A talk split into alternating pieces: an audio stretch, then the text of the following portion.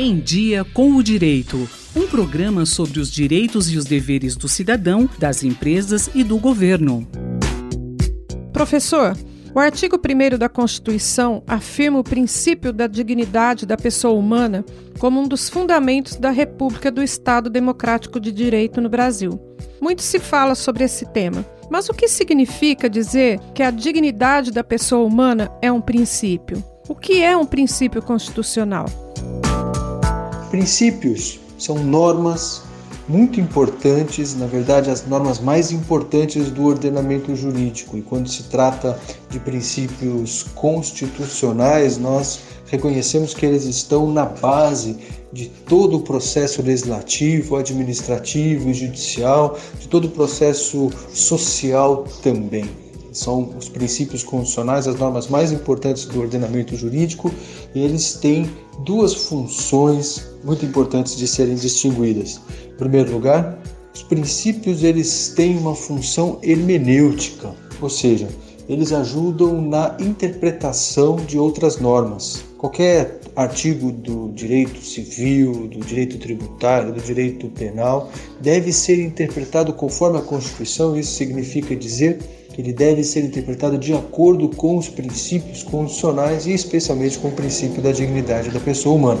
A segunda função dos princípios constitucionais é de incidirem diretamente sobre as relações públicas e privadas, as relações entre as empresas, o Estado e os administrados, entre as pessoas físicas nas suas relações familiares, é, do trabalho, do consumidor enfim, todas as relações humanas sofrem o impacto dos princípios constitucionais que as regulam diretamente. Os princípios constitucionais impõem direitos e obrigações para todas as pessoas, funcionando como normas e é importante ressaltar como as normas mais importantes do sistema jurídico. Falamos dos princípios e principalmente do princípio da dignidade humana. O que significa isso?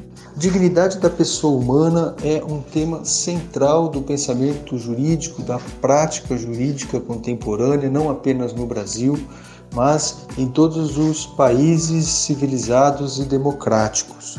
Sob influência da Constituição alemã, a dignidade da pessoa humana foi transformada na pedra fundamental de todo o edifício jurídico daquele país e, por força da Constituição de 1988, também se transformou entre nós no Brasil no coração do sistema constitucional e, portanto, do sistema jurídico brasileiro. Com o professor Miguel Reale, saudoso professor da Faculdade de Direito da nossa Universidade de São Paulo, não é?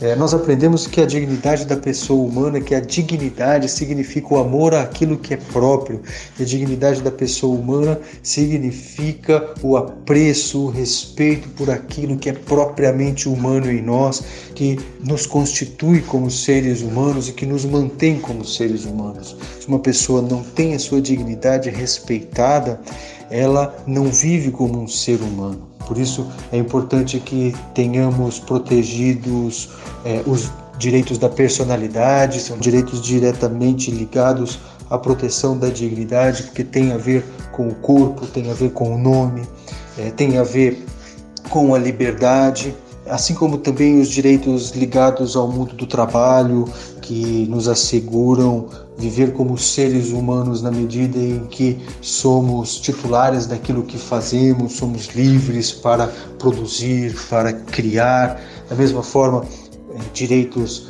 relacionados ao modo como somos tratados pelo Estado, pensemos eh, no direito penal como é capaz de desumanizar, como faz infelizmente com eh, quase um milhão de pessoas no Brasil hoje que estão encarceradas e que são reduzidas, infelizmente, a condições desumanas. Pensemos na situação das é, pessoas nas ruas, é? pessoas em situação de rua. Também ali nós temos flagrantes violações da dignidade e observem como essas pessoas é, são tão maltratadas que nem sequer parecem mais seres humanos. Muitos de nós, infelizmente, é, nos esquecemos que são seres humanos que estão ali. Então, esse é o sentido principal da expressão de dignidade da pessoa humana: é reconhecer, respeitar, promover a humanidade em nós para que todos nós possamos viver como seres humanos. Qual a origem histórica e filosófica do conceito de dignidade da pessoa humana?